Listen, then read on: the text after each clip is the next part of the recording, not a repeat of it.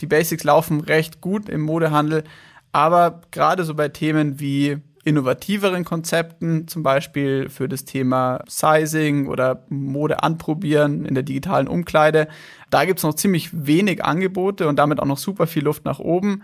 Auch ist generell so das Thema Mobile im Modehandel eigentlich absolute Prio, sollte man meinen. Aber Mobile Performance, Mobile Payment lässt alles noch ziemlich, ziemlich weit zu wünschen übrig. Unterm Strich haben wir festgestellt, es gibt äh, wenig zu meckern, aber viel zu verbessern in der Modebranche.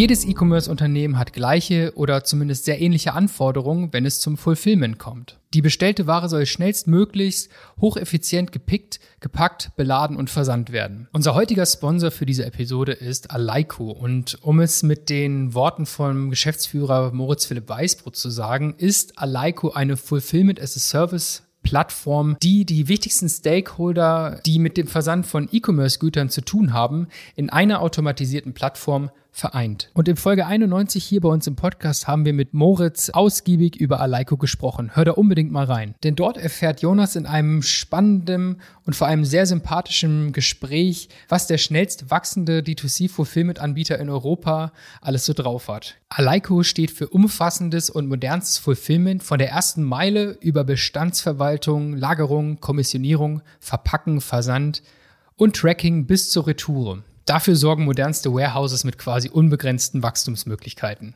Also für alle, die jetzt neugierig geworden sind, Folge 91 mit Moritz sehr zu empfehlen. Und jetzt geht es los mit dieser Folge. Viel Spaß! Schön, dass du wieder bei dieser Handel 4.0 E-Commerce Podcast Folge dabei bist. Diese Folge ist wirklich super informativ für alle Händler, denn es geht um eine Studie, die im Fashion-Bereich durchgeführt wurde. Und zwar heißt diese Studie E-Commerce Experience Report, die Fashion-Branche unter der Lupe. Durchgeführt hat diese Studie das Unternehmen Creative Style GmbH. Du kennst dieses Unternehmen übrigens auch. Der Geschäftsführer Jaromir Wojcik war hier schon in Folge 72 und 74 zu hören. Heute habe ich allerdings nicht den Jaro hier am Start, sondern den Benedikt Merl, der federführend auch für diese Studie und die Umsetzung verantwortlich ist. Diese Studie ist besonders interessant, weil ja sozusagen die Fashion-Branche so ein bisschen als Raw Model oder eben als sehr erwachsene E-Commerce-Branche schon länger existiert als vielleicht viele andere Branchen im E-Commerce und deswegen kann man sich viel abgucken. Aber man sollte sich nicht alles abgucken, was man sich vielleicht nicht abgucken sollte. Das verraten wir hier heute in dieser Folge basierend auf der Studie. Die Studie kannst du dir natürlich downloaden. Einen Link haben wir unter dieberater.de slash experience report bereitgestellt. Du kannst natürlich auch auf der Seite Creative Style nachschauen, einfach mal googeln. Aber hier in der Beschreibung auf dieberater.de in der Podcast-Sektion, da findest du ja auch diese Folge. Da findest du den Link zu der Studie und kannst sie dir dort runterladen. Übrigens, wer jetzt denkt, ah, oh, Studie, da sitze ich bestimmt so zwei Wochen dran, um das Ganze durchzulesen. Nee, lad dir das Ganze runter, legst dir daneben und du kannst es während dieser Folge hier in einer Stunde schon mal, ich sag mal, durcharbeiten und dir die ganzen Fazits, die wir hier sehr schön zusammenfassen, eigentlich schon angucken und kennst dann diese Studie. Also in ein, zwei Stunden sollte das Ganze gemacht sein. Ich habe zwei Stunden gebraucht, um diese Studie komplett durchzuarbeiten. Das bedeutet, es lohnt sich und ich bezeichne diese Studie in dieser Podcast-Folge hier als Blueprint für ein besseres E-Commerce-Business wenn das sich nicht nach einigem anhört, was man hier aus dieser Folge rausziehen kann, oder? Und es ist wirklich so. Ich dachte, diese Studie, ja, gut, da werden halt ein paar Unternehmen miteinander verglichen. Was kann daran so interessant sein? Nein, diese Studie, die geht wirklich von Produktlistenseiten über Product Detail Pages bis hin zu Datenschutz oder über Datenschutz bis hin zu transparenten Aussagen an den Kunden von Unternehmen im Bereich Kommunikation. Es geht um Seitenladegeschwindigkeit und viel mehr. Und da gibt es richtig geile Tabellen. Ihr könnt euch mal ein Beispiel angucken. Wenn ihr jetzt sagt, oh, noch eine Studie, schaut euch das mal an unter dieberater.de in unserer Podcast-Sektion in der Beschreibung für diese Folge hier, da haben wir auch mal ein Bild eingebettet. Da haben die echt richtig coole Tabellen erstellt, wo sie dann eben vergleichen, welches Unternehmen hat beispielsweise schon User-Generated Content mit Produktbildern an ihren Produkten dran. Also das ist super, super geil, was die da verglichen haben zum Teil und wo man wirklich als E-Commerce-Unternehmen sieht, ey, das sollten wir vielleicht auch machen. Und deswegen bist du hier auch echt richtig, wenn du wirklich im C-Level E-Commerce unterwegs bist, aber du bist ja auch richtig, wenn du im operativen E-Commerce-Bereich unterwegs bist, weil es einfach sau interessant ist, was man alles rauskatalysieren kann an Potenzialen, wenn man eben Unternehmen miteinander vergleicht. Hätte ich auf jeden Fall so nicht gedacht und macht diese Folge hier zu einer Muss-Folge für jeden Händler, jede Händlerin. Ja, ich danke auf jeden Fall Benedikt Merl, dass er uns hier zur Verfügung stand und diesen Report mit uns durchgeht. Es ist übrigens nicht der letzte Report, denn dieser Report hier, den wir heute durchgehen, der basiert auf der Fashionbranche und den haben die von April bis Juni 2022, also jetzt top aktuell angefertigt. Es gibt noch einen davor, den werden wir wahrscheinlich jetzt im September durchgehen. Das ist der Report für die Möbelbranche, auch super interessant, das Ganze mal miteinander zu vergleichen. Aber es wird hoffentlich auch noch mehr Reports geben und da Creative Style auch schon mal hier im Podcast war, kannst du erwarten, dass wir die Reports hier weiter durchgehen hier für dich und weitere Informationen für dich raushauen. Das heißt, abonniere diesen Podcast natürlich hier auch auf allen Kanälen. Was ich aber auch noch betonen wollte, ist, dass auch richtig coole Gastbeiträge dabei sind. Zum Beispiel von so absoluten Koryphäen im E-Commerce. Molly ist der Payment-Experte Pascal Matern mit dabei und gibt einen Gastbeitrag. Und davon gibt es noch ein paar mehr. Und das ist natürlich cool, weil es nicht nur ein Unternehmen, das eben die Informationen hier zusammengesammelt hat für diesen Report, sondern es sind wirklich mehrere Unternehmen und Experten auf ihrem Gebiet an diesem Report beteiligt. Ich freue mich auf jeden Fall mega auf den nächsten Report und ich kann nur sagen, es ist ein Blueprint für ein besseres E-Commerce-Business. Sei also gespannt. Hör hier zu, wir gehen eigentlich alle Themen durch, die im Report angesprochen werden. Also danke auch nochmal an Benedikt Merl, dass er uns zur Verfügung steht dafür. Ähm, er ist der Marketing Consultant bei der Creative Style GmbH. Und jetzt geht's los. Also, ich habe hier heute den Benedikt Merl von Creative Style. Erstmal schön, dass du dabei bist, Benedikt. Und ich würde sagen, du stellst dich jetzt mal ganz kurz selber vor. Danke, Malte. Ich freue mich riesig, dass äh, wir schon zum dritten Mal dabei sein dürfen. Äh, die ersten beiden Male war ja unser Geschäftsführer, der Jaro, ähm, dabei. Heute darf ich äh, mir die Ehre nehmen. Ähm, ja, wir, die Creative Style, wir sind eine Digitalagentur. Wir machen Full-Service-E-Commerce-Lösungen für Mittelständler und größere Händler und äh, sind eine deutsch-polnische Agentur mit ungefähr ähm, 80 Männern und Frauen an vier Standorten in Deutschland und Polen. Und seit dem Jahr sind wir Teil der Smile Group. Das ist eine französische Firma, die ähm, ungefähr 2000 äh, Mann und Frau stark ist und ähm, über, über 15 Standorte verteilt ist. Und die sind so der Marktführer für Open Source Digitallösungen in Europa. Okay, und ihr habt einen beeindruckenden Report ähm, herausgebracht. Das habe ich auch übrigens live auf der K5, als wir uns da getroffen haben. Also wir beide nicht, aber der Jaro und ich, wir haben uns da getroffen. Ne? Da habe ich auf so einem ähm, E-Kiosk habe ich eure Präsentation gesehen. Da ging es noch um Möbel. Heute geht es ja um Fashion. Ne?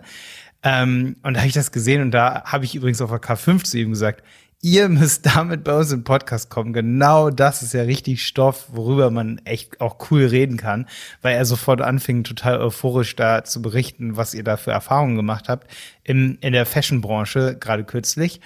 Und ähm, ja, so ist das übrigens hier entstanden. Ich weiß nicht, ob der Jaro dir das so erzählt hat, aber ich, ich habe das gesehen und habe gesagt, Alter, da müssen wir drüber reden. Und jetzt ist es heute soweit, da freue ich mich mega drauf. Und deswegen schon mal die erste Frage, wer ist da drauf gekommen, diesen Report zu machen? Ja, das war tatsächlich so ein Gemeinschaftsprojekt von, von Jaro und mir, der ähm, ja genauso wie ich während, während Corona einfach umso mehr äh, online eingekauft hat als zuvor schon. Bei uns ist es ja ohnehin Berufskrankheit, aber auch privat haben wir natürlich während Corona umso, umso mehr online gekauft und auch andere Sachen online gekauft als davor, weil Baumärkte zu hatten, Möbelmärkte zu hatten ähm, und man quasi den ganzen Einkauf eigentlich dann in die digitale Welt verschoben hat.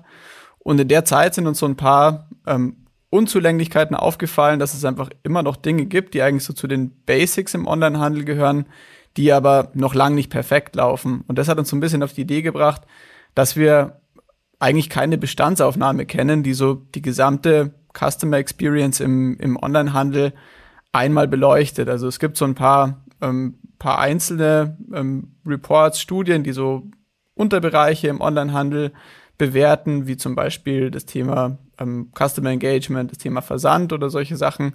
Aber es gibt keine ähm, ganzheitliche Betrachtung, wie gut ist eigentlich der deutsche Onlinehandel aufgestellt. Und das hat uns auf die Idee gebracht, dass wir eben den Experience Report ins Leben rufen, bei dem wir uns vom ersten Seitenbesuch äh, bis zur ähm, bis zur Retoure alle Touchpoints im Onlinehandel ähm, anschauen eben, aber das haben wir festgestellt, kann man eigentlich nicht als quasi ein Gesamtwerk machen, sondern man muss sich einzelne Branchen anschauen, weil die Herausforderungen, was das Thema Nutzererfahrung, Kundenerfahrung ähm, angehen, die sind eben in verschiedenen Branchen auch ganz andere. Und deswegen haben wir eben den Report so aufgebaut, dass wir uns in jeder Ausgabe, jetzt gerade stehen wir nach, dem, nach der Veröffentlichung der zweiten Ausgabe, dass wir uns in jeder eben eine Branche anschauen und der dann auch wirklich im, im Detail die ganze Aufmerksamkeit widmen. Hm, cool, ich, ich habe hier gerade die letzte Folie aus einem Report offen oder die vorletzte Folie. Und ähm, da stellen sich nochmal die Autoren vor. Und es ist witzig, weil ihr habt erst Möbel gemacht und jetzt habt ihr Fashion gemacht.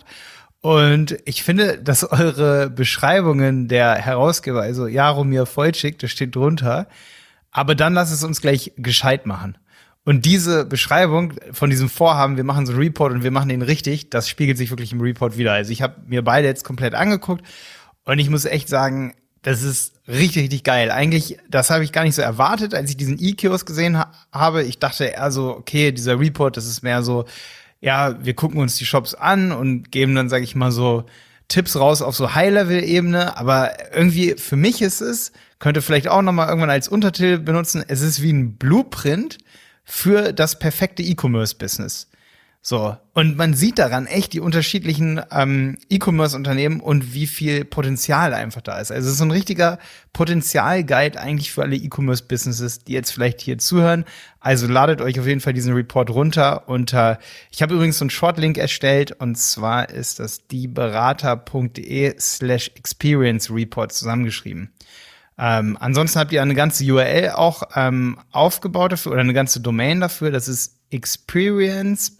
Kannst du den sagen ganz kurz? Genau, das ist experience.report. Auf der genau. URL findet ihr einfach alle Ausgaben, die ähm, veröffentlicht wurden und könnt euch den runterladen oder alle runterladen, die euch interessieren.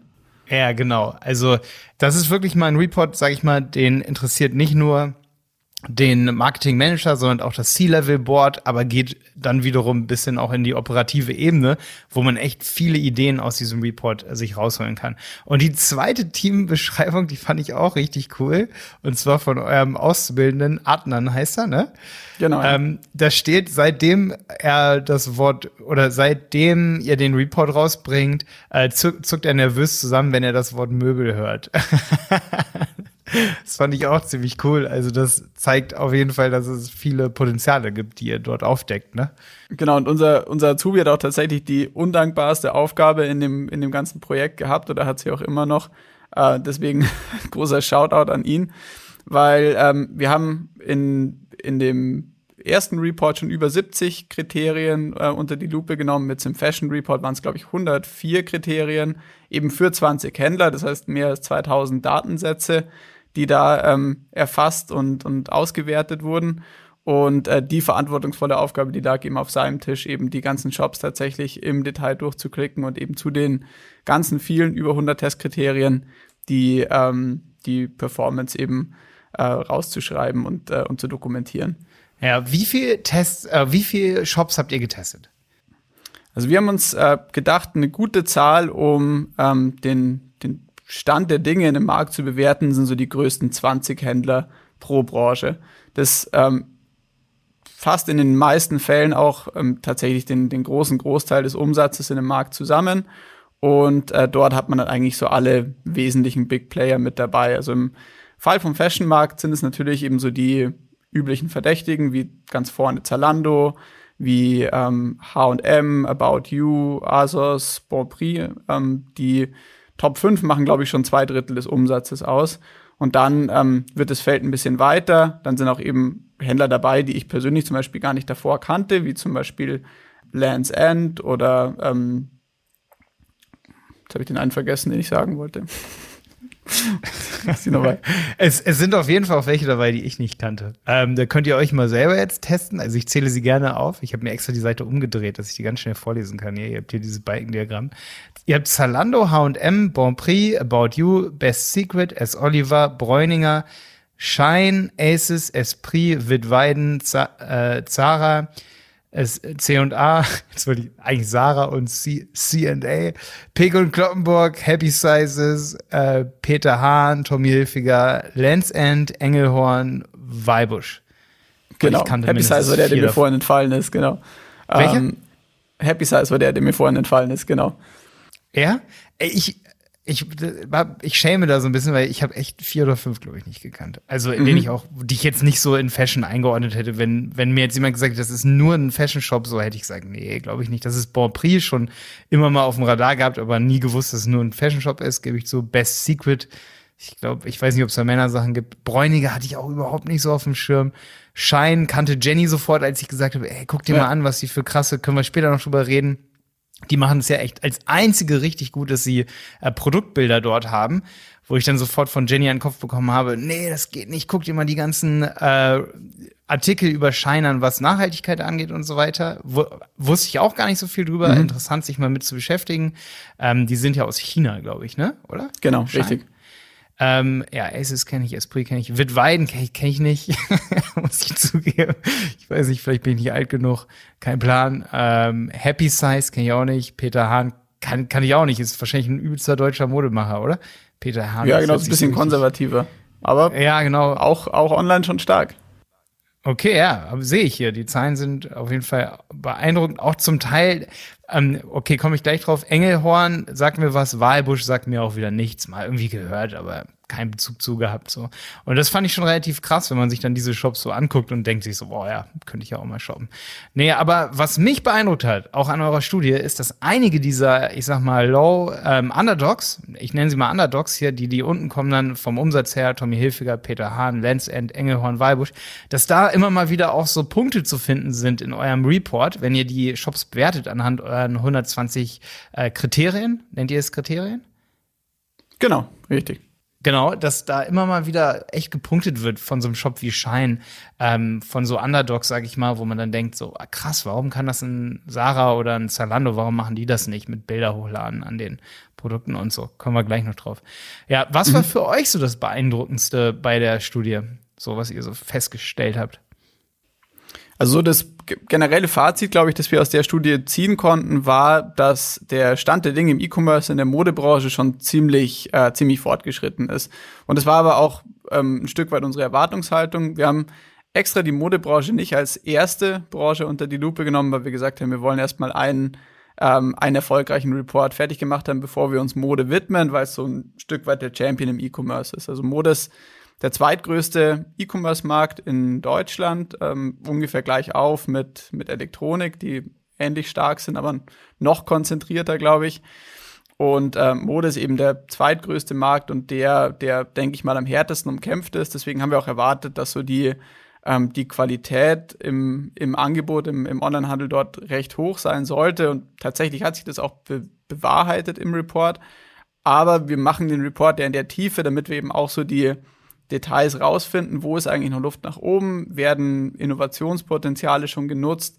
Und da ähm, hat sich das Feld ziemlich weit aufgetan. Und das hat uns ein Stück weit überrascht, dass es längst nicht so ist, dass eben der Bereich schon durchoptimiert und langweilig ist, sondern dass es noch ganz schön viele Bereiche gibt, in denen sich auch kleinere Anbieter noch ganz gut positionieren können und eben ihren, ähm, ihre Nische noch finden können, äh, neben solchen Riesen wie Zalando und der Markt eben noch längst nicht ähm, quasi besetzt und durch ist.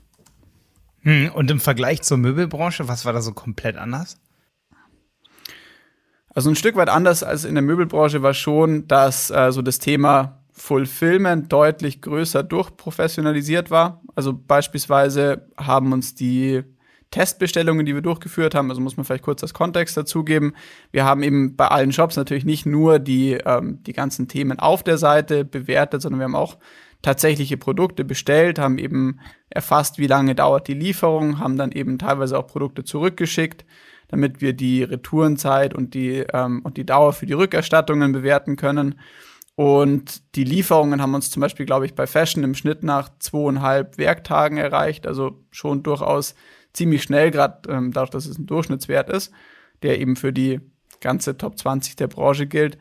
Und äh, Rückerstattungen wurden, glaube ich, so innerhalb von zehn Tagen ungefähr, ähm, ungefähr abgeschlossen im Schnitt für alle. Gab auch dann keine negativen Ausreißer. Und äh, da war eben das Niveau schon deutlich höher als in der Möbelbranche, die einfach noch nicht so einen hohen Reifegrad im E-Commerce hat wie Fashion, wo wir teilweise Lieferungen nicht erhalten haben, weil zum Beispiel die Firmenanschrift nicht aufs Versandlabel übernommen wurde. Also Flüchtigkeitsfehler, die einen großen Impact auf die Kundenzufriedenheit haben. Ähm, teilweise haben wir mehrere Monate auf die Rückerstattungen warten müssen.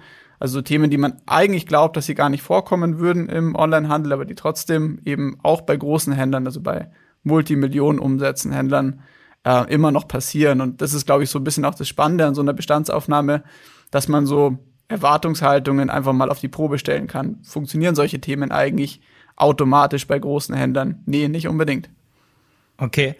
Ähm, um noch alle so ein bisschen, ich sag mal, heiß auf die Studie zu machen, was war das Gesamtfazit eurer Studie?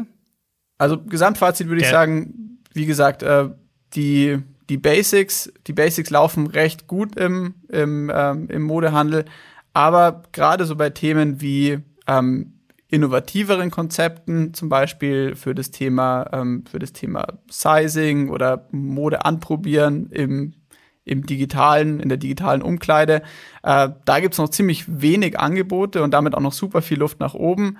Auch ist generell so das Thema Mobile eigentlich ja im, gerade im Mode, im Modehandel eigentlich äh, absolute Prio sollte, sollte man meinen. Aber Mobile Performance, Mobile Payment, ähm, lässt alles noch ziemlich, ziemlich weit zu wünschen übrig. Können wir nachher gerne noch ins Detail gehen.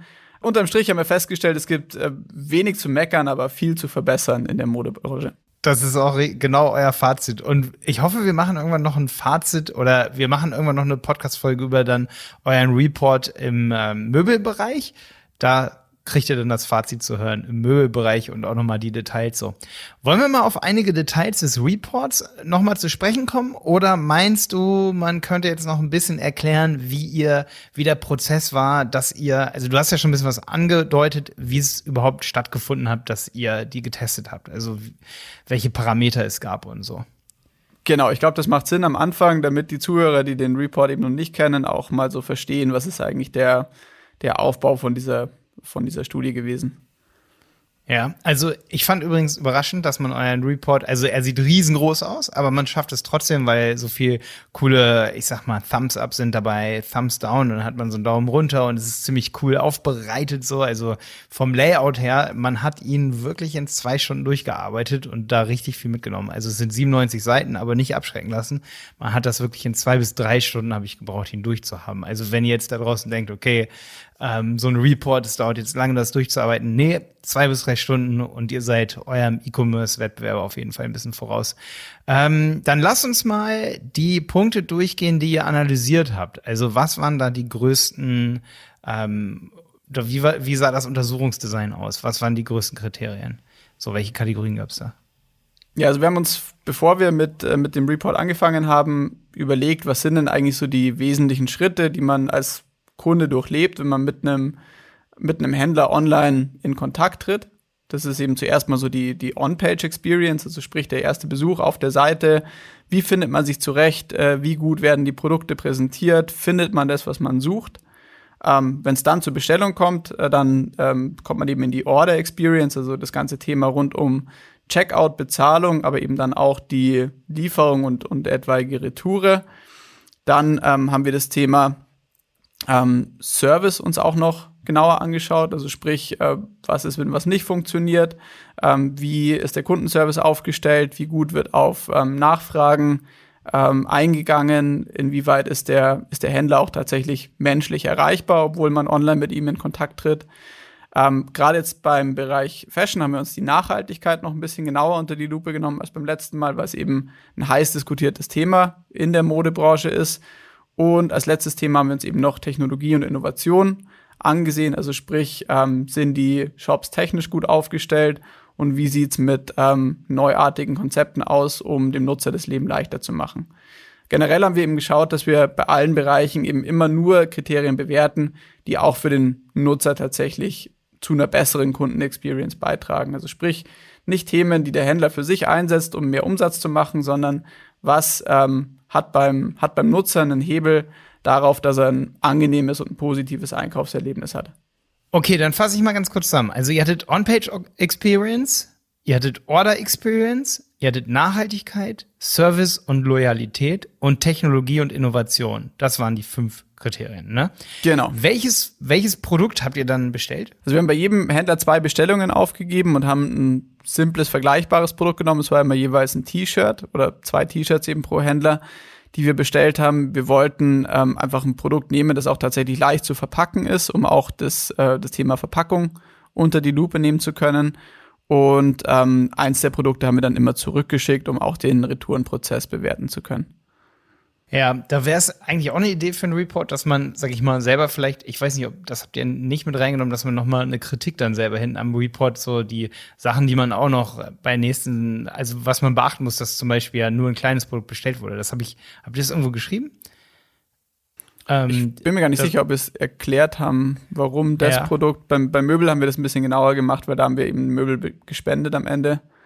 Ja, finde ich jetzt gerade ganz interessant. Also fällt, ist mir auch beim Report gar nicht aufgefallen, aber wo du das jetzt gerade sagst, dass ihr eigentlich nur ein mhm. kleines mhm. Produkt hattet, daran kann man ja, ähm, aber das sagt ihr auch in der Studie, dass man natürlich nicht alles beachten kann, ne? Aber es gibt erstmal einen ganz guten Einblick, auch vor allen Dingen die On-Page-Experience lässt sich ja ziemlich objektiv. Deswegen fand ich das Kapitel auch so interessant. Das ist das erste, der erste große Teil eurer Studie, die On-Page-Experience. Die lässt sich ja ziemlich objektiv sozusagen bewerten, ne?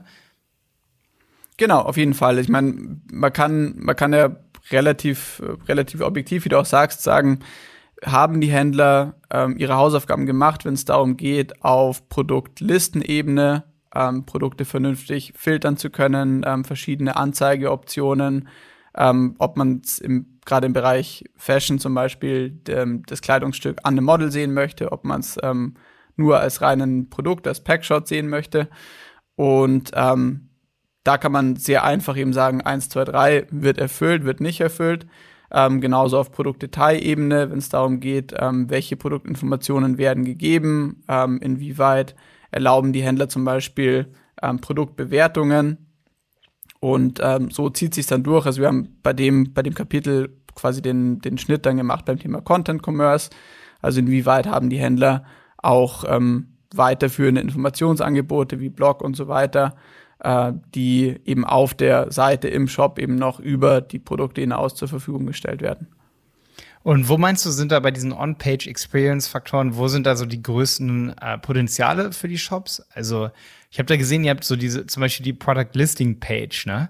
Ähm, da beispielsweise, wie sind da so die Shops in der Fashion-Branche aufgestellt? Sind die tendenziell alle ziemlich gut oder sind die, lassen die eher noch zu wünschen übrig und haben Potenzial nach oben? So. Genau, also auf, auf Produktlistenebene machen die, machen die meisten Händler eigentlich eine ganz gute Figur. Also ungefähr ein Drittel der Händler ähm, erfüllen dort, würden wir sagen, so die, die groben Best Practices, dass man eben schon auf Produktlistenebene zu den verschiedenen Produkten eigentlich alle, alle wichtigen Infos sieht, sprich, welche Größen gibt's, also eben auch lieferbar, äh, welche Farben gibt's je Produkt, damit man nicht durch eine überwältigende Anzahl von Produkten erschlagen wird, schon eben auf, ähm, auf Listenebene, dass man verschiedene Perspektiven dort schon sieht und sich einfach selber leichter tut, eben nicht durch 20 Produktdetailseiten durchgehen zu müssen, bevor man ein potenziell passendes Produkt gefunden hat, was eben gerade für Mobile-User umso wichtiger ist, wo man eben nicht mit 20 Tabs auf einmal shoppen möchte, sondern relativ schnell schon eine erste gute Auswahl treffen möchte. Da hat mich übrigens hier echt überrascht, dass Bräuninger der einzige Shop ist, der alle Faktoren komplett zu 100 Prozent trifft. Äh, ich habe diese Produktdetailseite, ich habe die dann Jenny gezeigt, ne? Und sie meint so, wow, ist das krass. Und da ist mir dann auch klar geworden, euer Report ist richtig cool, weil wenn ihr euch die 20 besten Shops wirklich so strukturiert angeguckt habt, dann kann man wirklich auch, sag ich mal, als ähm, als Tommy Hilfiger jetzt sagen, okay, ich gucke mir diesen Report an, ey, und sehe, wo ist da richtig viel Potenzial, weil die haben zum Beispiel gar nichts davon richtig gemacht. und ähm, ja, viel bessere Produktlisting-Seiten. Allein die, diese Idee, dass man, sag ich mal, die Farbe dort wechseln kann, die auf die muss man ja auch erstmal kommen, sag ich mal so. Oder äh, man braucht manchmal ja einfach nur mal ein Beispiel, dass man sieht, wie cool das eigentlich ist, als Shop dann, um dann zu entscheiden, okay, das machen wir jetzt auch, da setzen wir richtig Energie rein, so. Das hat mich schon ziemlich vom Hocker gehauen, dass Bräuniger der einzige Shop ist, der das, was ja eigentlich als selbstverständlich irgendwie mir erscheint, dass ich die Produkte, da wurde mir dann auch klar, als ich das gesehen habe, wie wichtig es ist, wenn ich jetzt auf der Seite bin, zum Beispiel ich shoppe super oft bei Reserved, übrigens polnischer Shop. Ähm, und da wird mir dann oft klar, ich besuche dann diese, ja, unterscheidet ja zwischen der, um mal die Abkürzung klar zu machen, die PLP, die Product Listing Page und die Produktdetailseite, die PDP. Ist für manche vielleicht ein bisschen schwierig. PLP, das ist die Liste, PDP, die Detailseite, das D in der Mitte. Und bei der, ähm, die P PDP, die gucke ich mir gar nicht so an, die Produktdetailseite. Gar nicht so oft so. Wenn ich, wenn ich schon weiß, ich möchte Sachen zurückschicken, dann haue ich die ja alle aus der Produktlistenseite schon in den Warenkorb eigentlich rein und will eigentlich nur wissen, ist meine Größe da? Ja, zack rein. Ist meine Größe da? Ja, zack rein. Also für richtige Power-Shopper ist ja die PLP extrem wichtig. Und deswegen hat mich da eure, eure Liste der Shops, die Bewertung, das hat mich voll vom Hocker gehauen. Genau, also wer viel Geld in kurzer Zeit ausgeben will, der braucht eine gute Listenseite. ja, absolut, genau, ist mir auch klar geworden. Und die Produktdarstellungsseite, ähm, was, was waren da so die Fazits? Also wenn man dann von der Liste direkt aufs Produkt geht, ähm, was waren da die, die Erkenntnisse? Also was wir auf der Detailseite gesehen haben, war eben auch, dass so grober Produktcontent, also Model-Shots, äh, Perspektivbilder, die werden eigentlich von allen solide gemacht ähm, oder solide zur Verfügung gestellt. Da gibt's wenig zu meckern. Was fast kein Händler anbietet, ähm, sind Videos. Wobei wir festgestellt haben, bei uns jetzt, sag ich mal, branchenübergreifend, dass Videos eigentlich ein Riesenfaktor für ähm, Conversion-Optimierung sein können auf der Detailseite. Unsere Interpretation davon ist, dass wahrscheinlich eben das Sortiment im Bereich Fashion so oft, ähm, so oft dreht, dass, äh, dass sich der Produktionsaufwand vielleicht nicht lohnt, aber an sich ist es äh, recht aufwendig, äh, auffällig gewesen, dass ähm, eigentlich 18, glaube ich, der 20 Händler gar keine, gar keine Videos auf der Detailseite angeboten haben. Was wir auch ähm, auffällig fanden, war, dass auf Produktdetailebene ungefähr die Hälfte der Händler keine Produktbewertungen anbieten, was wir jetzt eigentlich als totales, äh, totalen Standard oder totales Basic im Onlinehandel erachten. Aber ähm, nur die Hälfte nur die Hälfte erlauben es eigentlich ihren Kunden, ihre Produkte zu bewerten. Obwohl wir eigentlich der, der Auffassung sind, dass eben gerade Produktbewertungen jetzt auf einer Shopseite selber, also nicht auf einem Marktplatz wie Amazon, ähm, ein ziemlich wichtiger Faktor sind, um ähm, Vertrauen zu schaffen und eben auch Conversions zu erhöhen. Ähm, das hat uns ziemlich gewundert und da haben wir auch keine wirklich plausible Antwort dafür. Hm. Ich fand, ich fand vor allen Dingen auch krass, dass nur ein Shop, und das war nur Schein, dass die erlauben, dass man Bilder mit hochlädt. Eigentlich so wie es auch bei Amazon, die habt ihr ja extra rausgenommen, weil die nicht nur Kleidung, nicht nur auf Kleidung, also kein reiner Kleidungsmarktplatz, Fashionmarktplatz. Ähm, aber da ist es ja ein Riesending eigentlich, dass Bilder mit hochgeladen werden können in der Bewertung. Ähm, da kann ich mir nur vorstellen, dass die Shops sich da ein bisschen versträuben, weil man dann eigentlich erkennen könnte, wie schlecht die Qualität in echt ist. So, so ein bisschen so Angst vor Kritik. Aber das wiederum ist ja mit den, also das steht ja konträr zu den hohen Kosten der Retouren. So wiederum, ne? Also Transparenz ist ja das, was sich da am Ende eigentlich durchsetzen sollte, oder? Genau, und wir machen selber auch die Erfahrung eigentlich, dass ähm, eben User-Generated Content, das ist so das, äh, das der Überbegriff dafür, eben, dass Nutzer am Content auf einer ähm, Detailseite mitwirken können, indem sie zu ihren Bewertungen eben eigene Bilder oder Videos hochladen, ähm, dass der eigentlich super ankommt und auch, ähm, auch Conversions erhöhen kann. Und ähm, gerade im Modebereich sehen wir da eigentlich einen großen, einen großen Hebel dafür. Das kann eben über Social Media Integration funktionieren oder eben über, ähm, über Bewertungsdienste. Der Aufwand für die Implementierung ist ziemlich gering, weil es eben standardisierte Dienste gibt, die solche Features anbieten. Und deswegen hat es uns recht gewundert, dass es eben nicht gemacht wird, wie du schon sagst, vielleicht aus Angst vor der Qualität oder dass äh, die Leute nicht schön genug sind, die ihre Bilder hochladen. Aber da sehen wir eigentlich ein versäumtes Potenzial. Hm. Gerade ich habe bei Schein mir mal die Bewertungen angeguckt. Die Leute, die finden das richtig cool, dass sie da die Bilder hochladen können. Und die Bewertungen mhm. sind dadurch, glaube ich, auch relativ gut dann im Schnitt. Weil ja. die dann dadurch so eine gute Nutzererfahrung damit haben, mit dieser Bewertungsfunktion und sagen können, so ja, hier, ey, sieht cool aus, das lade ich da jetzt hoch. Ähm, ja, ich habe mich trotzdem ein bisschen gewundert, dass sie so gut waren im Durchschnitt, äh, die Bewertungen ohne das jetzt beurteilen zu wollen, ob da jetzt irgendwas gefaked ist oder so, aber es hat mich sehr gewundert. Ähm, weil normalerweise sagt man ja immer so, ja, Bewertungen entstehen dann, wenn negative Erfahrungen da sind, dann ist der Bewertungsdrang besonders gut. Also wenn das echt ist bei Schein, dann kann ich nur sagen, okay, das ist krass auf jeden Fall. Mhm. So, ich war mal auf, ich sag mal 10, 20 Produkten war ich drauf und habe mir das angeguckt und ich war immer so, wow, wie die Leute auf die Produkte abgehen, so, das ist, die lieben es irgendwie gefühlt so. Also da ist das wie ein bisschen Würde ich jetzt auch nicht meine Hand dafür ins Feuer legen. Ja, also muss man natürlich vorsichtig sein, diese Bewertungen so zu beurteilen und zu sagen, ja, das funktioniert, da kommen dann nur gute Bewertungen rein. Ne? Da muss natürlich eine gewisse Produktqualität gegeben sein. Ähm, nächster Punkt, Cross- und Upselling. Ähm, da würde ich sagen, guckt euch auf jeden Fall mal die Studie an. Ähm, das fand ich auch sah ziemlich durchwachsen aus. Also es sieht auch sehr interessant aus, was da für verlorene Potenziale sind, oder? Genau, hat uns auch ziemlich gewundert, dass ähm, ungefähr die, die Hälfte der Händler ähm, einen Großteil der, der Möglichkeiten im Cross- und Upselling gar nicht in Anspruch nehmen, obwohl es sich dabei ja eigentlich auch um, wie ich sagen würde, E-Commerce Basics handelt. Zum Beispiel, dass eben zuletzt angesehene Produkte wieder angezeigt werden, dass man zu denen zurückspringen kann, ähm, die, ähm, die, die Teile von Kunden sehen kann, die, die eben Ähnliches gekauft haben oder dazu passende Produkte angezeigt werden. Das heißt, solche, solche Standards eigentlich für Produktvorschläge, die ohne einer großen künstlichen Intelligenz eigentlich aufgebaut werden können, ähm, auch die werden noch nicht wirklich, ähm, noch nicht wirklich flächendeckend eingesetzt. Hier nochmal eine kleine Erinnerung an unseren Werbepartner Alaiko.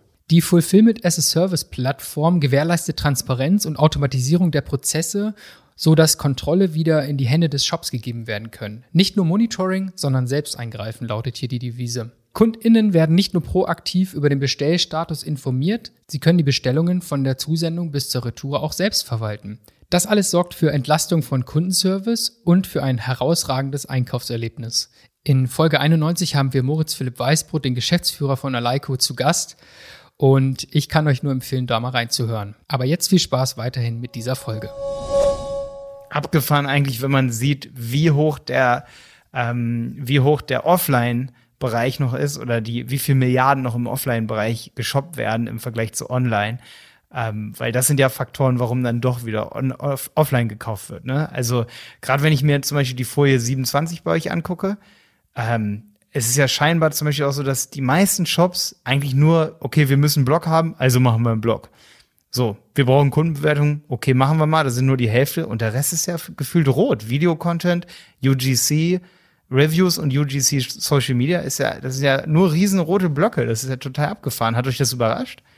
Das hat uns schon überrascht. Wir dachten eigentlich gerade, dass die Modebranche dort weiter ist, weil eben der, der E-Commerce dort schon so, so fortgeschritten ist oder schon so, so lange einfach zu den größten Märkten gehört. Und äh, da hatten wir eigentlich mehr ähm, mehr Exzellenz, sage ich mal, auf Produktdetailebene erwartet. Mhm. Völlig abgefahren, fand ich das auf jeden Fall. Völlig abgefahren. Lass uns zum Checkout kommen. Da habt ihr auch einen richtig coolen Gastbeitrag von Molly, ne, von äh, Pascal Matern, ne, ähm, zum Thema ähm, Zahlungsmethoden. Aber erstmal, wie sah das so aus? Wie, wie habt ihr den Checkout beurteilt? Was gab es da so für Kriterien? Also beim Checkout gibt es ja ein paar, paar Themen, die man bedenken muss. Zuerst mal ähm, sollten Checkout generell einfach so kurz wie möglich sein. Im Checkout werden wird der Großteil der Kunden verloren. Das ist einfach ein Fakt. Auch, ähm, auch bei einem guten Händler, der wird trotzdem den Großteil seiner, ähm, seiner Checkouts nicht final konvertieren. Das ist äh, ganz normal und Ziel. Wie viel sind das jedem, ungefähr?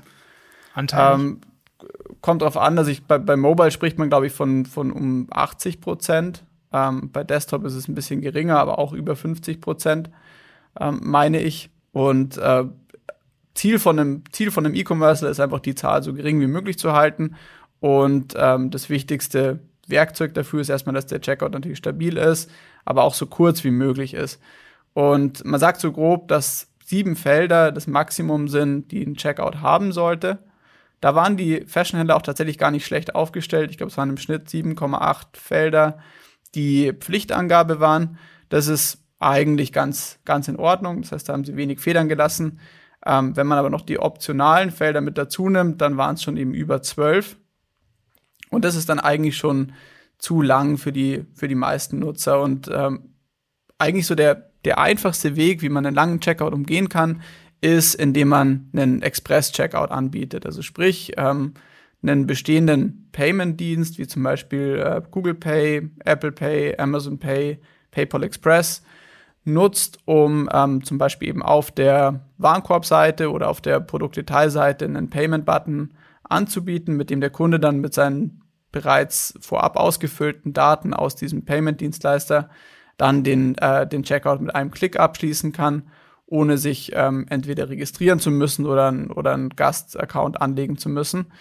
Und ähm, der Ansatz wird von ähm, ungefähr nur einem Viertel der Händler, glaube ich, genutzt. Und das hat uns ziemlich mhm. überrascht, weil äh, gerade im Bereich Mode ist es ja so, dass man so eine, so ein so ein, so ein Kleidungsstück eigentlich recht spontan auch einkauft. Das ist nicht immer nur eine rationale Entscheidung wie, äh, wir brauchen mal wieder einen neuen Esstisch, ähm, lass uns mal suchen und den dann aber auch kaufen, sondern man shoppt auch einfach mal als äh, Zeitvertreibmode oder weil einem langweilig ist, wenn man in der, in der Bahn sitzt.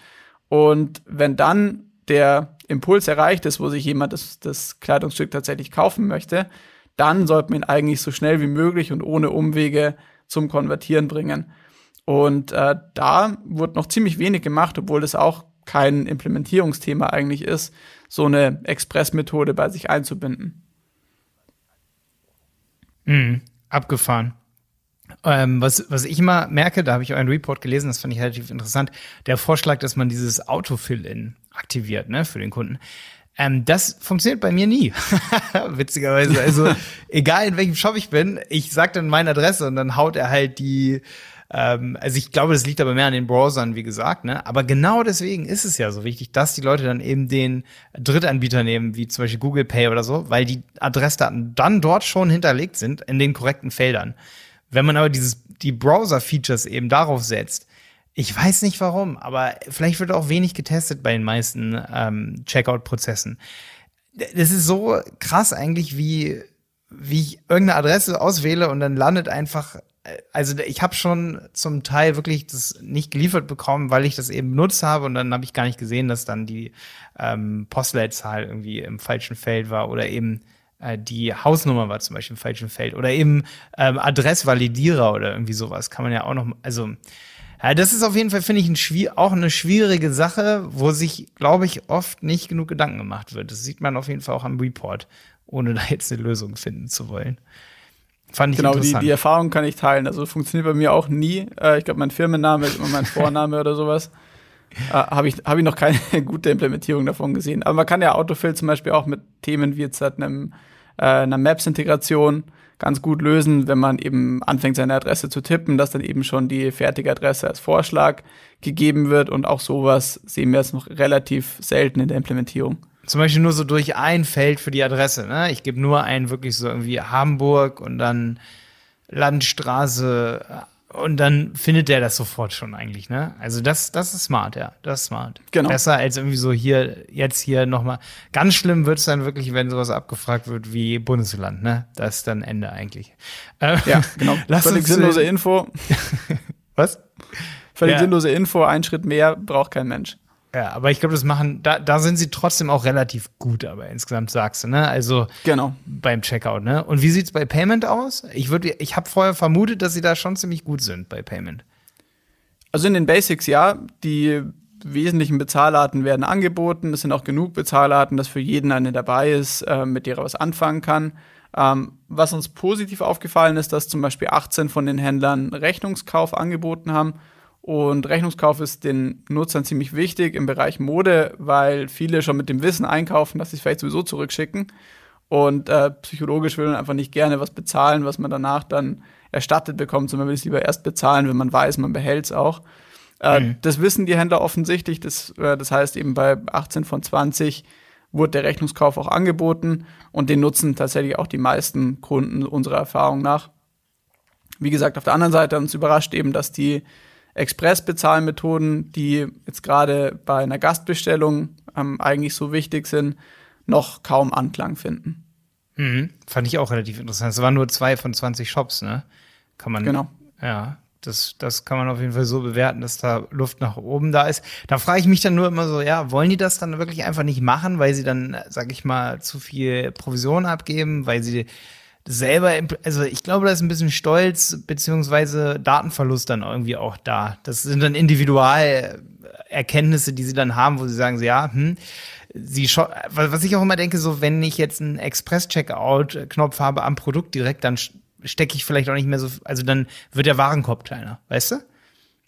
Das ist so. Genau, das, das ja. ist tatsächlich richtig. Also wenn man ähm, bereits auf Produktebene den Express-Checkout anbietet, dann ist die Chance größer, dass der Kunde nur dieses eine Produkt kauft und dass man nicht mehr die Chance nutzen kann, ihm noch ähm, eben weitere Artikel aufs Auge zu drücken, ähm, als wenn man zum Beispiel den Button erst dann auf ähm, Warenkorb-Ebene anbietet, an dem der Nutzer sich dann eh schon in Richtung Checkout aufmachen wollte. Hm, hm, okay. Boah, dann haben wir noch das Thema, ich würde sagen, wir machen noch Versand und Lieferung hier. Ähm, aber so Sachen wie Retourprozess, äh, da würde ich sagen, da muss man sich wirklich den Report angucken, wie die, wie, wie die aufgestellt sind. Auch Service und Loyalität, da gehen wir dann noch mal kurz drauf ein. Aber jetzt noch mal Versand, bevor wir dann aus diesem ähm, Punkt Order Experience rausspringen. Wie, wie sah es mit dem Versand aus? Also da hatten wir vorhin eh schon kurz drüber gesprochen, wo es so um die generelle Einschätzung ging. Also beim Thema Versand wie auch Retoure kann man eigentlich zusammenfassen, haben die Händler eigentlich eine recht gute Figur gemacht. Wie gesagt, ungefähr zweieinhalb Tage im Schnitt für die Lieferung kann man überhaupt nicht meckern. Äh, die Lieferung hat auch eigentlich immer zuverlässig geklappt und die Retoure war, wie gesagt, innerhalb von im Schnitt zehn Tagen ungefähr ähm, erstattet bei uns auf dem Konto zurück. Ach, das, das ist jetzt sind, schon Retour, ne? Genau, genau. Retour, ja. Äh, mhm. das, ähm, das ist eigentlich ein ordentlicher Wert, ähm, wo, man, wo man wenig meckern kann. Und ähm, sind aber eben auch tatsächlich die Punkte, die mit am meisten Einfluss auf die Kundenzufriedenheit am Ende haben, dass man seine Lieferung schnell bekommt ähm, und einen einfachen Prozess ähm, hm, sowohl für die hm. Lieferung als auch die Retoure hat. Also du hast ja vorhin auch schon gesagt, es hat einen riesen Unterschied zur Möbelbranche, wo ihr dann ganz viele, ich sag mal, auch so Ausreißer dabei hattet, wo ihr ganz lange gewartet habt auf das, ähm, auf die Erstattung. Ähm, aber da muss man ehrlicherweise dann sagen oder fair sein, wenn man das natürlich nur mit einem Produkt oder zwei Bestellungen bewertet, ist eine, eine wirklich qualitative Bewertung dann eher schwierig. Ne? Also ist da, da könnte dann der ein oder andere Online-Shop hier, der normalerweise fünf oder sechs Tage braucht, zu liefern und dann hat er mal Glück gehabt und es waren nur drei Tage, ähm, weil der DHL-Bote genug Kaffee getrunken hat. So, das, das, das sind so die Daten hier, sag ich mal, die, da müsste man eigentlich regelmäßig mal testen, auch vor Weihnachten und so, oder? Also da bräuchte man eher noch so einen richtigen Härtetest, oder? Gibt es da vielleicht extra Studien zu oder so, die das auch nochmal richtig testen? Also es gibt von, von Parcel Lab die Versandstudie, die, ähm, glaube ich, zu dem Thema ein Stück weit, äh, Stück weit tiefer ins Detail geht und ähm, auf jeden Fall auch empfehlenswert ist. Für uns war es recht klar, dass wir jetzt halt keine empirische Studie hier machen können, weil wir wollen eben alle Bereiche von On-Page bis Kundenservice uns anschauen und äh, da dann eben tatsächlich allein für das Thema Lieferung ähm, eine repräsentative Me Menge zu erzeugen. Ähm, das hätte den Rahmen gesprengt, der war eh schon groß genug. Und ähm, deswegen haben wir gesagt, okay, es ist ein wichtiges Thema, aber man muss es natürlich auch mit Vorsicht genießen, dass es sich um eine Momentaufnahme handelt, die ähm, eben mit einem standardisierten Produkt äh, oder in dem Fall zwei Produkten dann eben getroffen wurde. Aber da kann ein Händler natürlich auch mal Pech gehabt haben oder Glück gehabt haben. Ja, du sagst, ähm, umfangreiche Studie oder es war schon um, umfangreich genug. Wie lange habt ihr eigentlich gebraucht für die Studie insgesamt? Also wir haben so um die 300 Stunden je Studie, also je Ausgabe ungefähr investiert ähm, über, die, über die Köpfe hinweg, die daran gearbeitet haben. Insofern äh, hat es schon einen guten Batzen Zeit in Anspruch genommen, aber wie du vorhin auch gesagt hast, eben die, der Anspruch von unserem, von unserem Geschäftsführer vom Jaro war eben auch, wenn man so eine Studie macht, äh, es dann auch gescheit zu machen und äh, eben nicht ein weiteres White Paper rauszubringen, das eben in die Richtung geht, ähm, E-Commerce-Trends 2022, was ist jetzt wichtig, sondern tatsächlich mal unter, ähm, ähm, unter die Oberfläche zu gehen und zu schauen, wie sieht es eigentlich mit den Themen aus, die beim Kunden tatsächlich für einen für einen, ähm, spürbaren Effekt sorgen. Ja, ja. Eine Sache möchte ich auf jeden Fall, dass die noch hier mit drin ist im Podcast. Und zwar Kundenservice. Und da ganz speziell die Antwort auf die Frage, wo das T-Shirt herkommt. Nachhaltigkeit.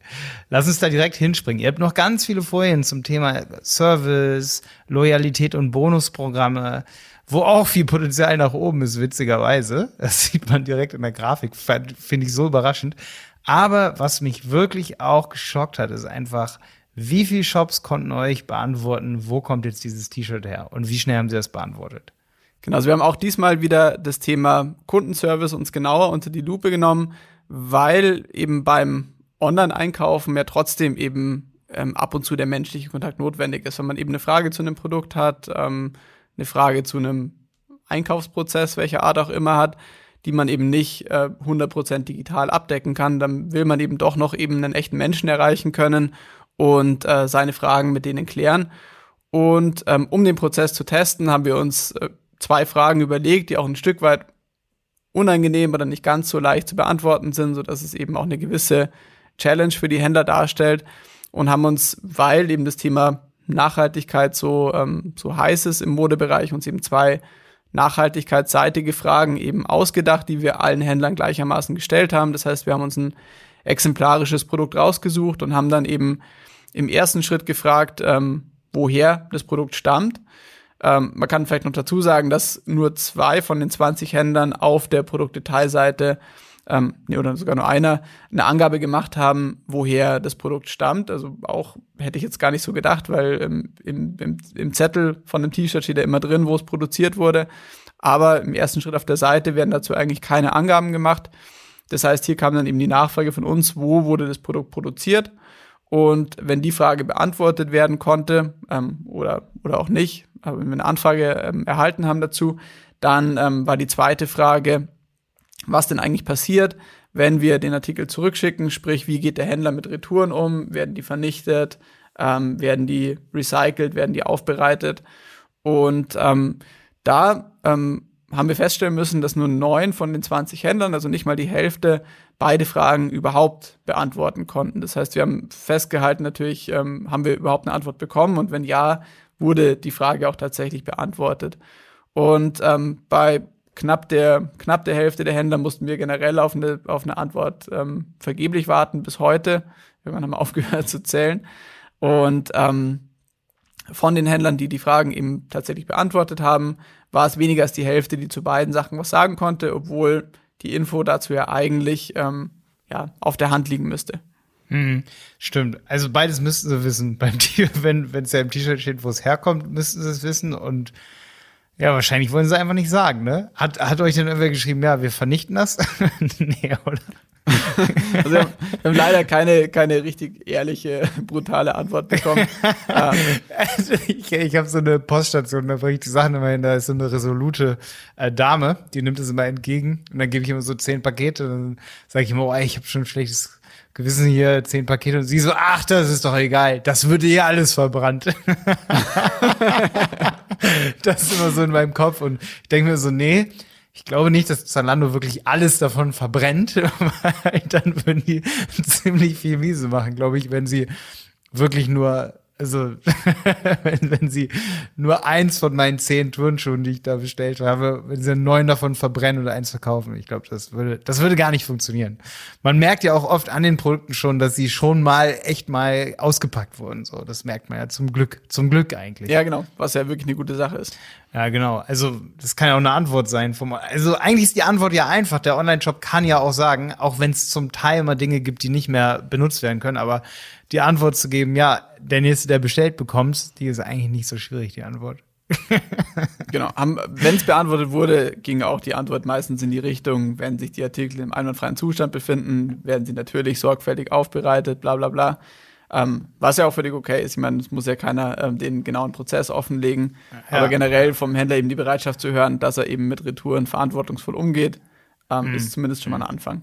Also ich glaube, das Image von ähm, diesen Modelabels, die wirklich für Verknappung ganze äh, Collections verbrennen, beispielsweise, es gibt es ja wirklich, um damit damit es nicht verscherbelt wird, wenn es ne, wenn sozusagen die Saison vorbei ist und so, da gibt es ja diese Fälle, dass, ich weiß, will es gar nicht sagen, wer es war, aber da gibt es einige, ne, die sagen, ey, hier, wir haben ähm, exklusive Ware, die kostet 20.000, 30.000 Euro eben die Handtasche, so, wir vernichten das, weil sonst geht der Wert davon nach unten. Das ist ja mhm. aber eine ganz andere Motivation, da kann ich es dann auch verstehen, dass man es sogar tut, auch wenn ich es nicht gut finde, aber da kann ich den Sinn verstehen. Aber ich glaube, das schwappt manchmal über auf Verbraucher, dass sie eben denken, alles, was sie dann zurückschenken, äh, schicken, wird dann irgendwie auch zum Teil zerstört, so. Was natürlich mal sicherlich auch in manchen Fällen schon mal vorgekommen ist. Aber damit wirtschaften, also da würde mich jetzt dein Gefühl interessieren nach dieser Studie und nach den Antworten, die ihr bekommen habt. Ihr habt sicherlich auch mal die eine oder andere Reportage dazu geguckt oder irgendwie sowas, Steuerung F. Was hast du für ein Gefühl davon? Wie wird mit diesen Retouren umgegangen? Eher, eher zärtlich oder eher sehr, ähm, na gut, wenn es jetzt keine gute Qualität hat, sofort weg? Also wir hätten sehr gerne sehr viel detaillierter testen wollen. Wir haben schon Ideen gesponnen, ob wir jetzt halt, äh, Tracker in die Retoure reinpacken und dann mal schauen, wo die hinkommen. ähm, haben uns leider dann irgendwann von der Idee verabschieden müssen, weil es dann doch irgendwie zu komplex wurde und wir gesagt haben, okay, es ist einfach leider doch nur ein Teilkapitel vom Report. Aber ähm, wir hätten es gerne eigentlich deutlich genauer rausgefunden, weil es sicher, sicherlich super spannend gewesen wäre, ähm, dem, dem ganzen Prozess mal wirklich auf den Zahn zu fühlen.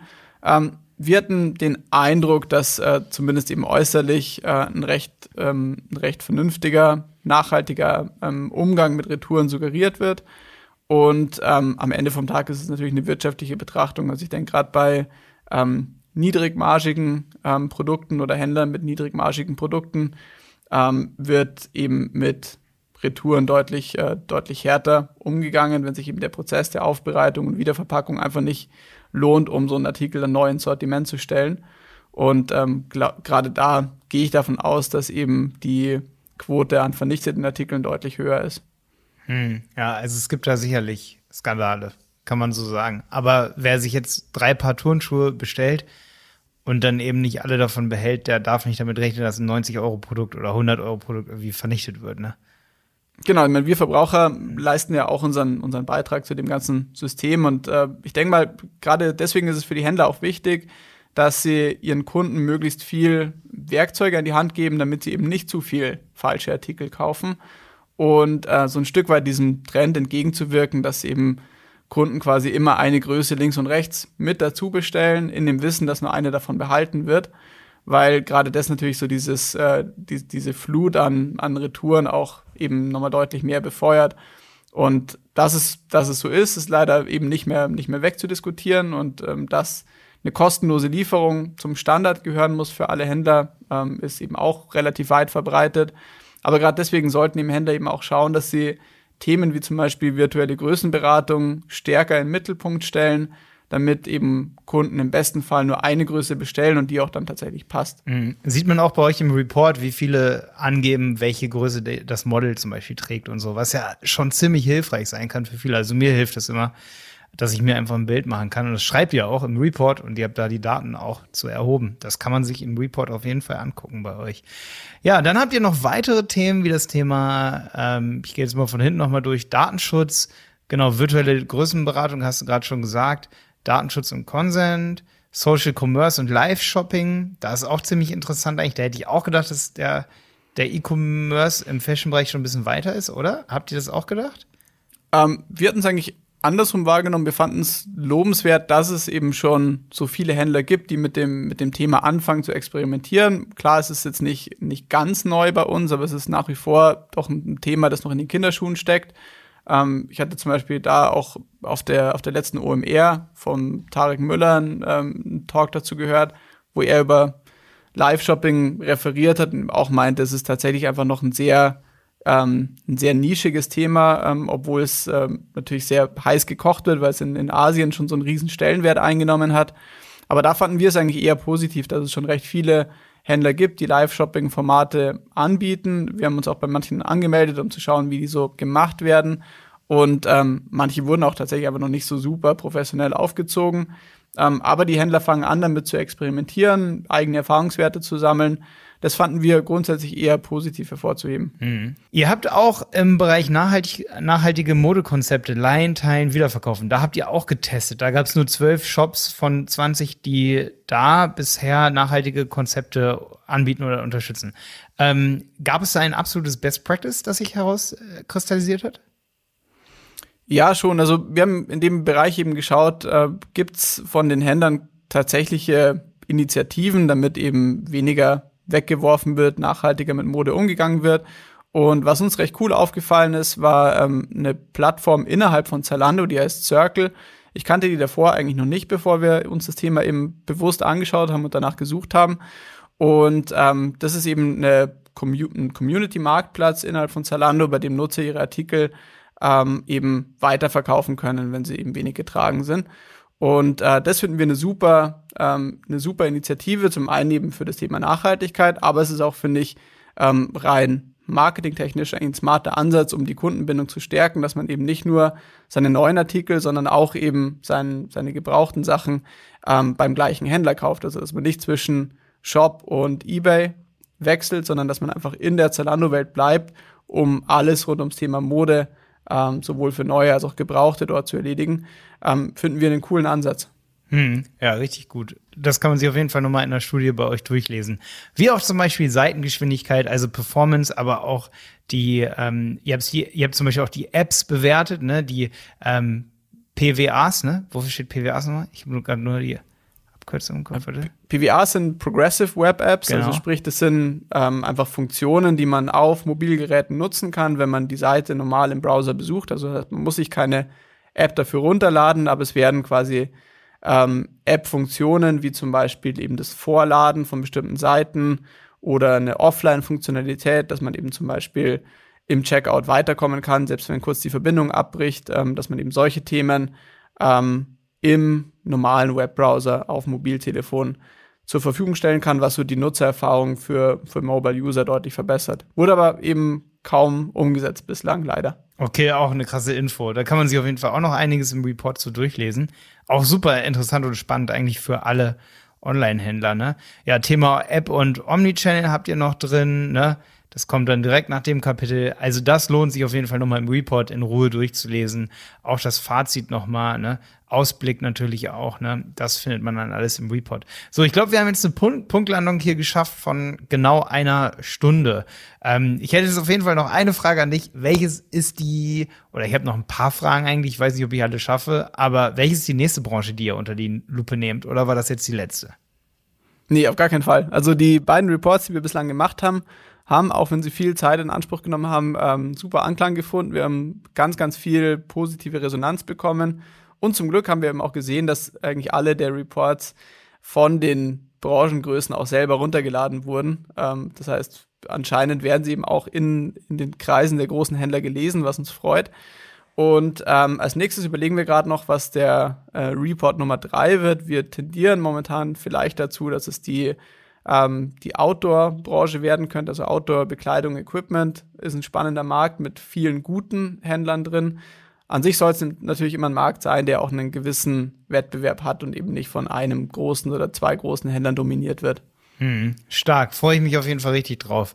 Ähm, den von der Möbelbranche, den gucke ich mir jetzt auch nochmal echt im Detail an. Den habe ich jetzt mir schon einmal angeguckt, aber also erstmal überflogen die ganzen Fazits und so, aber den möchte ich mir auch noch richtig im Detail angucken. Ich hoffe, da stehst du dann auch nochmal für ein Interview bereit. Ja, und Immer ansonsten, cool. Ansonsten kann ich nur sagen, ey, sind tolle Gastbeiträge auch dabei, wie zum Beispiel der von Molly, ähm, aber auch noch einige weitere, die ich jetzt nicht erwähnt habe. Äh, der E-Commerce Report ist, wie gesagt, so ein Blueprint für ein besseres E-Commerce-Business. Und ja, deswegen lohnt es sich für alle E-Commerce-Unternehmen, den runterzuladen. Danke dir, Benedikt, dass du hier mit dabei warst. Es war echt, die Studien sind richtig informativ und deine ganzen Hinweise dazu noch, ich glaube, das macht das Ganze ja auch noch richtig lebendig. Finde ich richtig cool. Vielen Dank, Malte, hat Spaß gemacht. Ja, mir auch, definitiv. Der Handel 4.0 Podcast ist eine Produktion von Die Berater Online Marketing. Mehr Infos zum Podcast und unserer Agentur findest du auf www.dieberater.de. Bis zum nächsten Mal.